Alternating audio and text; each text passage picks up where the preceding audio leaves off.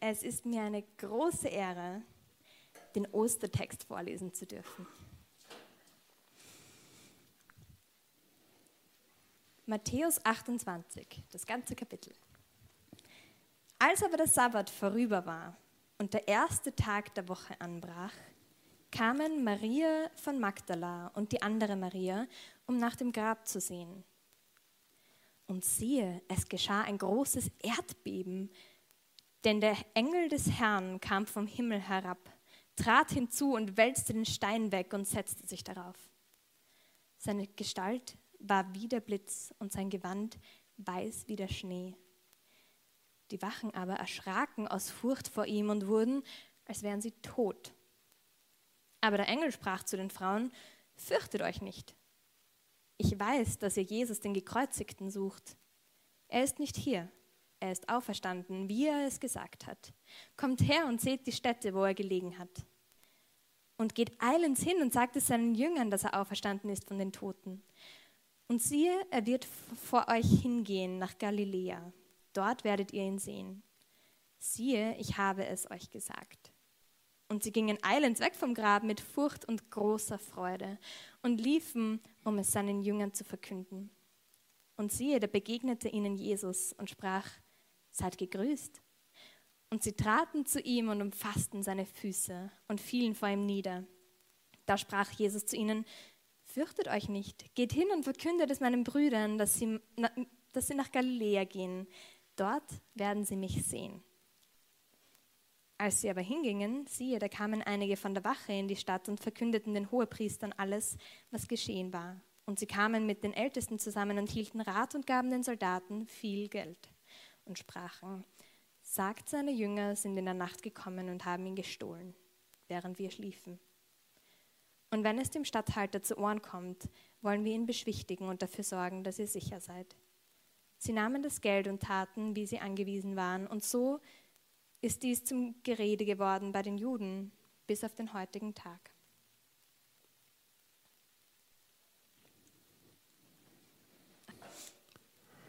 Der Herr ist auferstanden.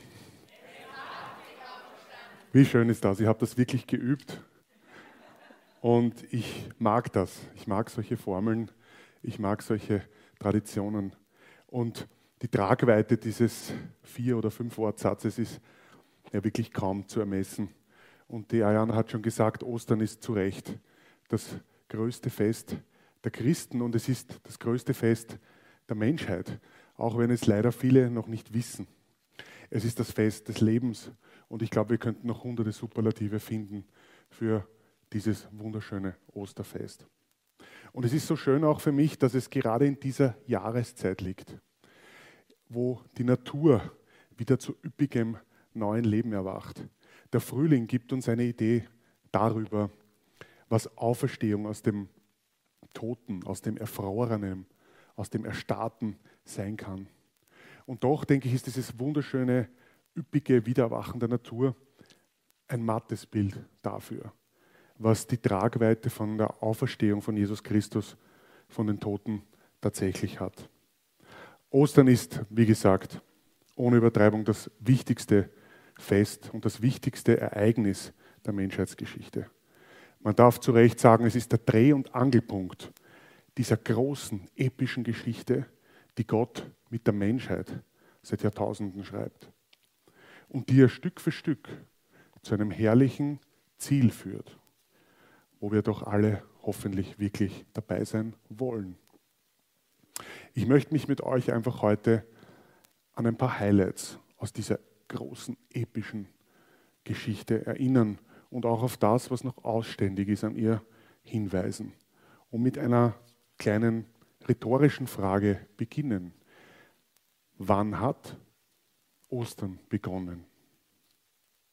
Du wirst dich jetzt vielleicht wundern über die Frage und sagen, naja, halt am Ostersonntag.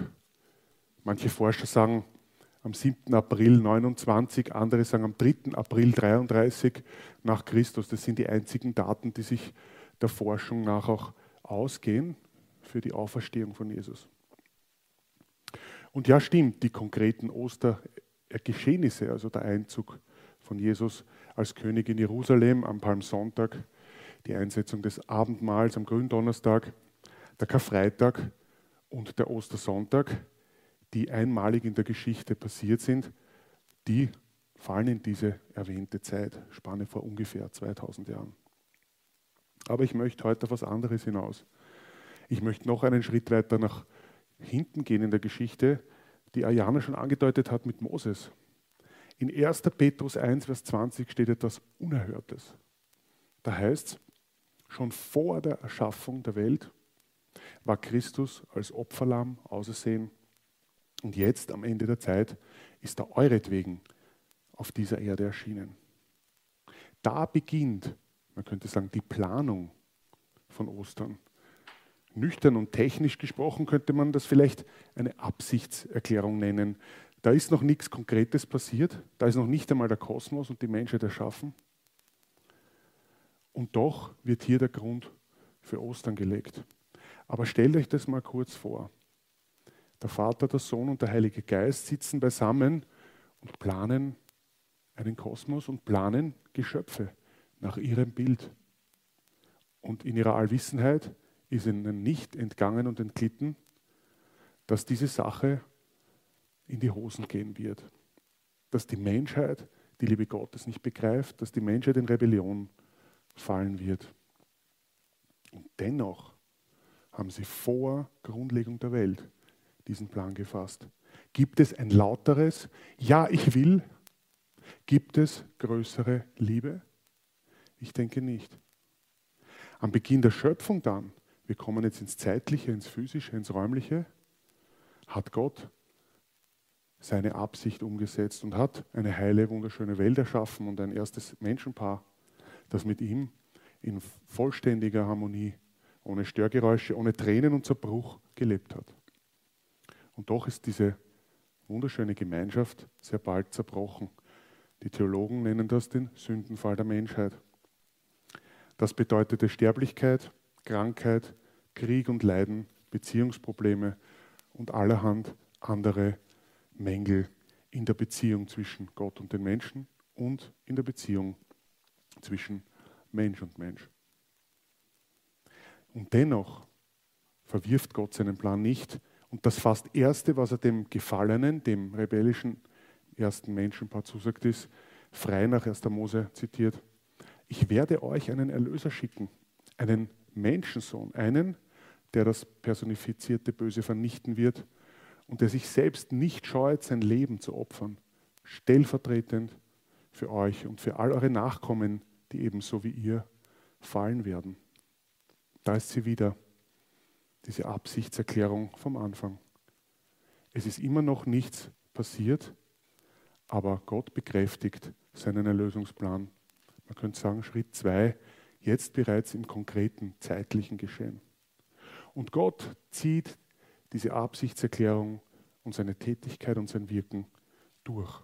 Im ganzen Alten Testament begegnen uns immer wieder ähm, seine Prophetien, seine Versprechen, er beruft sich ein Volk, er beruft sich aus diesem Volk immer wieder Männer und Frauen, die seine Absicht bekräftigen sollen, die seine Absicht immer wieder in Erinnerung rufen sollen. Vielleicht am strahlendsten, am schönsten und auch am dramatischsten in Jesaja 53, wo wir ganz deutlich beschrieben bekommen, wie dieser Erlöser zu leiden hat, bevor er in die Herrlichkeit zurück kann und wodurch er uns aber von dieser Vergänglichkeit und diesem Zerbruch erlösen kann.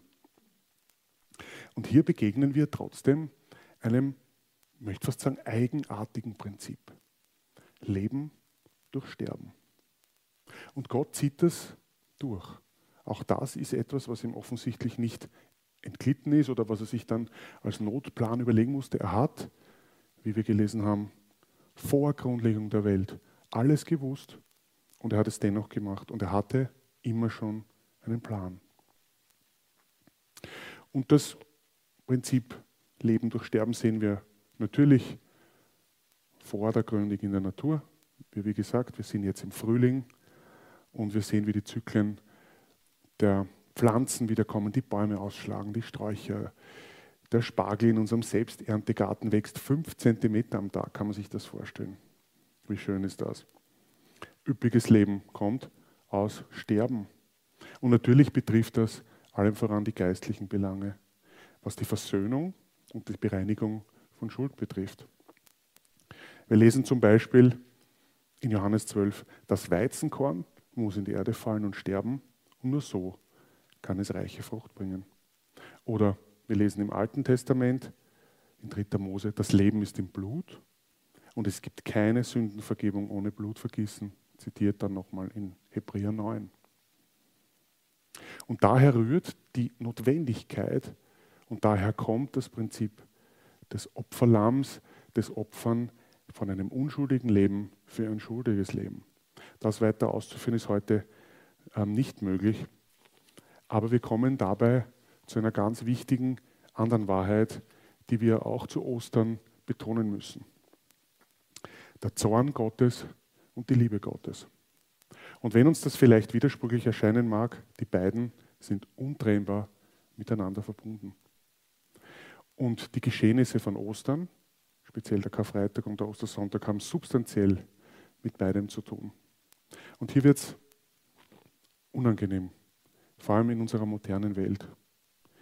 Der Zorn Gottes passt uns so gar nicht da rein. Das ist uns zu archaisch, dieses Blutding. Ich meine, ja, okay, er soll seine Macht schon einsetzen, damit es uns gut geht und damit die Welt besser wird, aber das mit dem Zorn, das hören wir nicht so gerne.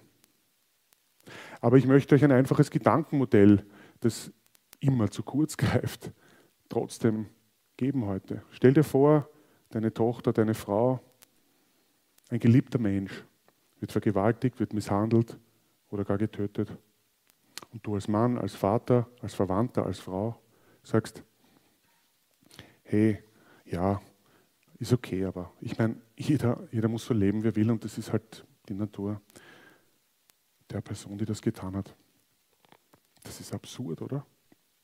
Wenn du liebst, dann brennt dein Feuer in dir und du erwartest in irgendeiner Form völlig natürlich Gerechtigkeit, Sühnung, Reparatur. Alles andere wäre wieder natürlich gegen die Natur, gegen alle Logik und es wäre allem voran lieblos. Und so geht es Gott. Er offenbart sich in der Bibel als Ich bin Liebe. Das ist keine Eigenschaft, das ist eine, ein Gleichsetzungsnominativ, habe ich mir von einem Germanisten sagen lassen. Du kannst also das Herz umdrehen und sagen, Liebe ist Gott, Gott ist Liebe. Das ist keine Eigenschaft, das ist er substanziell sein Wesen. Und er muss Schuld vor Gericht bringen. Er ist der Einzige, der das auch darf. Er ist der einzige unbefangene Höchstrichter. Und genau das tut er zu Ostern. Und jetzt wird es wieder ganz unglaublich. Er vollstreckt das Urteil an sich selbst. Denkt man nochmal zurück. Vor Grundlegung der Welt sind Vater, Sohn und Heiliger Geist in Übereinkunft miteinander gekommen, dass der Sohn kommen wird, um das aufzuräumen, was wir alle kaputtgeschlagen haben. Er weiß vorher schon, dass es ohne einen Retter, ohne einen Erlöser für die Menschheit keine Hoffnung gibt, für alle Ewigkeit aus dem Schlamassel herauszukommen. Es gibt keinen Münchhausen für uns. Wir können uns nicht am eigenen Schopf aus dem Gatsch rausziehen. Die Absichtserklärung, die Gott am Anfang vor Grundlegung der Welt gelegt hat, wird zu Ostern in die Tat umgesetzt. Das ist Schritt 3 in diesem großartigen Plan, den Gott von Anfang an gelegt hat. In 1. Petrus 3, in 1. Petrus 3, 18 lesen wir was sehr Schönes dazu. Da heißt es, Christus selbst hat ja ebenfalls gelitten, als er, der Gerechte, und man könnte auch sagen der Unschuldige, für die Schuldigen starb. Er hat mit seinem Tod ein für alle Mal die Sünden der Menschheit gesühnt und hat dadurch auch euch den Zugang zu Gott eröffnet. Ja, er wurde getötet, aber das betraf nur sein irdisches Leben. Denn er wurde wieder lebendig gemacht zu einem Leben im Geist. Das macht die biblische Botschaft, das macht das Christentum so einzigartig. Denn in allen anderen Glaubenssystemen und Kulten dieser Welt ist es letztlich immer Selbsterlösung, wie der Mensch sich entfaltet, wenn er ein Bewusstsein von Schuld hat, sich von Schuld reinigt, etc. Aber im jüdisch-christlichen Glauben kommt der lebendige Gott selbst in Menschengestalt zu uns und trägt unsere Schuld an seiner Stadt. Das Kreuz, der Karfreitag und der Ostersonntag, die Auferstehung, haben also zwei Betonungen. Das eine ist, dass Gott dir anbietet, deine Schuld zu tragen und ein für alle Mal zu tilgen.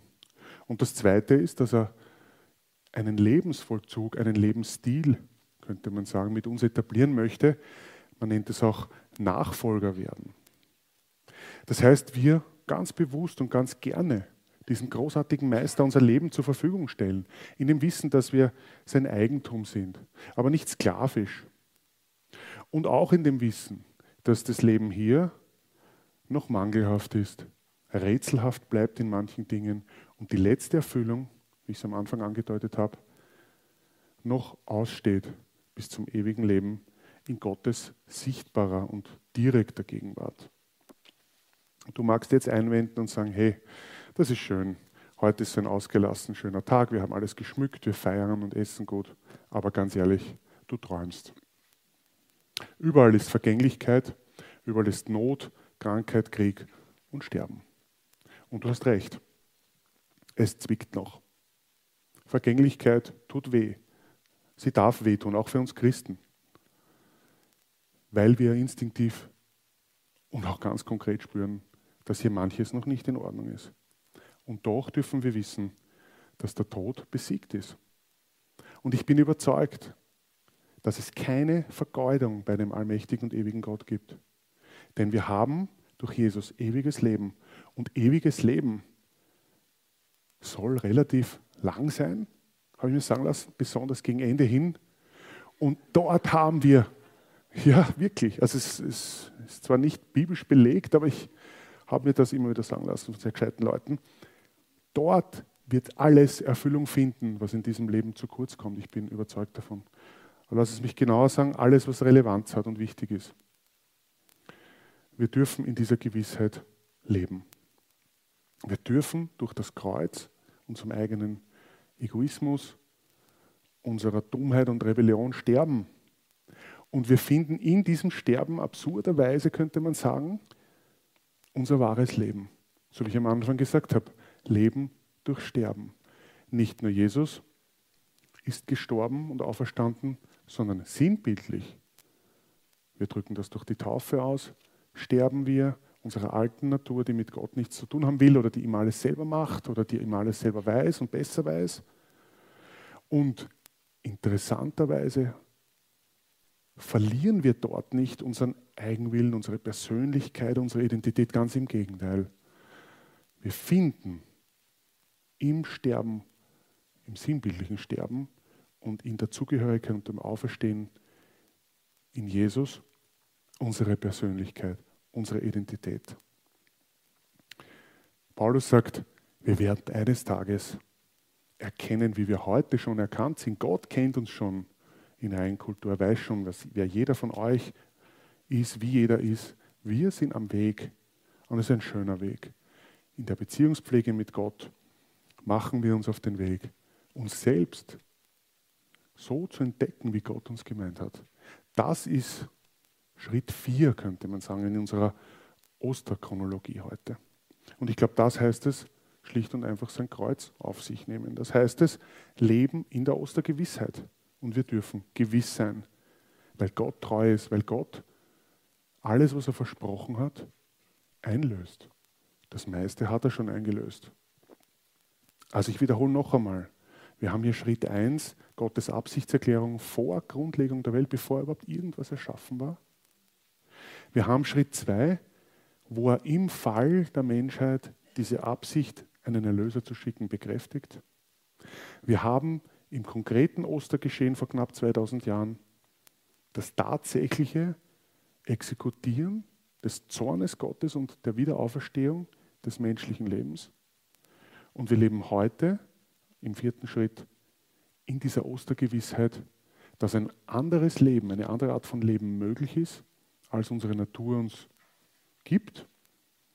Und wir dürfen in der Zukunft, und auf das komme ich jetzt zum Abschluss, auf einen fünften Schritt, auf eine totale Erfüllung uns freuen. Mit meiner Oma habe ich einmal oder immer wieder über den Glauben gesprochen, über Leben, Sterben und Auferstehung. Und sie hat etwas Schockierendes gesagt. Sie hat gesagt, ja, aber es ist ja noch keiner zurückgekommen.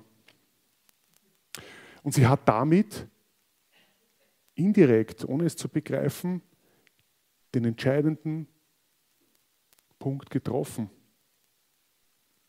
ohne zu wissen, was sie sagt. Die Antwort freilich ist darauf natürlich, einer ist zurückgekommen. Jesus ist zurückgekommen. Das Grab ist leer.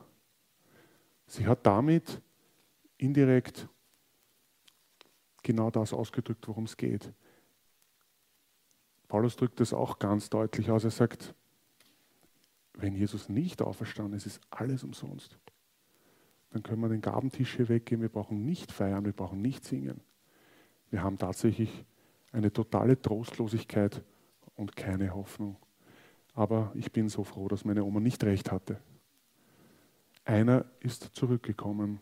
Und man könnte mit der Botschaften-Analogie versuchen zu sagen, Jesus hat einen Tunneldurchbruch geschafft. Er hat den Brenner Basistunnel einmal gegraben, aber der ist noch nicht ganz für den Verkehr freigegeben. Er ist als erster durchgegangen. Aber weil es diesen Tunnel gibt, von der Finsternis zum Licht, können wir ihm nachfolgen. Ohne Auferstehung ist alles umsonst. Aber mit der Auferstehung macht alles Sinn und mit ihr steht und fällt alles. Ich habe eingangs gesagt, Ostern ist der Dreh- und Angelpunkt dieser großen epischen Geschichte, die Gott mit der Menschheit seit Jahrtausenden schreibt. Und die letzte Sache, der letzte Schritt, der Schritt 5, steht noch aus. Ich möchte nochmal sagen, er ist gewiss, denn Gott ist wahrhaftig. Er war immer treu. Er hat alles, was er prophetisch angekündigt hat, zu seiner Zeit erfüllt. Und wir dürfen auf ein echtes, physisch neues Leben warten, in einer herrlichen, unvergänglichen Auferstehungswirklichkeit. So wie Jesus als erster leiblich auferstanden ist, werden wir eines Tages entweder verwandelt, wenn er, wenn er wiederkommt zu Lebzeiten, oder wenn wir sterben müssen, wird er uns einen unvergänglichen Auferstehungsleib schenken. Gott ist gut. Gott übt gerechten Zorn. Gott liebt. Und Gott ist Liebe. Den Beweis für alles das hat er zu Ostern erbracht. Das Kreuz und das leere Grab sind Beweis genug. Und wenn du zweifelst an diesem Leben, an Gottes Präsenz, an seiner Wahrhaftigkeit, an der Erfüllung der noch ausständigen Versprechen und auch an deinem eigenen Leben, an deinem Wert, an all dem, Lass dich nicht entmutigen. Schau aufs Kreuz und wisse, es ist bezahlt und das Grab ist tatsächlich leer. Das ist auch eine wissenschaftlich bestätigte, historisch bestätigte Tatsache. Da gibt es wunderbare Literatur dazu. Jesus ist auferstanden, dein Erlöser lebt. Er hat nichts dem Zufall überlassen, auch wenn wir heute vieles noch nicht verstehen. Ich möchte noch einmal die Verse, mit denen ich heute begonnen habe, zum Schluss aufgreifen. 1. Petrus 1, 18 und 19 nehme ich dazu. Ihr wisst doch, dass ihr freigekauft worden seid von dem sinn- und ziellosen Leben, das schon eure Vorfahren geführt hatten. Und ihr wisst, was der Preis für diesen Loskauf war. Nicht etwas Vergängliches wie Silber oder Gold, sondern das kostbare Blut eines Opferlammes, an dem nicht der geringste Fehler oder Makel war. Das Blut von Christus. Schon vor der Erschaffung der Welt war Christus als Opferlamm ausersehen und jetzt, am Ende der Zeit, ist er euretwegen auf dieser Erde erschienen. Vertrauen und Hoffnung, ihr Lieben, liegt nicht im Fortschritt, in der Medizin, in der Politik, in der Technologie oder in anderen Dingen. Die haben alle was für sich, die sind alle wunderbar. Aber Vertrauen und Hoffnung haben wir auf dem Fundament des leeren Grabes von Jesus Christus. Und so lesen wir einen Vers weiter.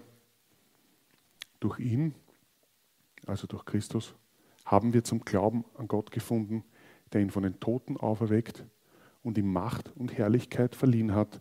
Und deshalb ruhen jetzt euer Vertrauen und eure Hoffnung auf Gott. In diesem Sinn, frohe Ostern. Amen.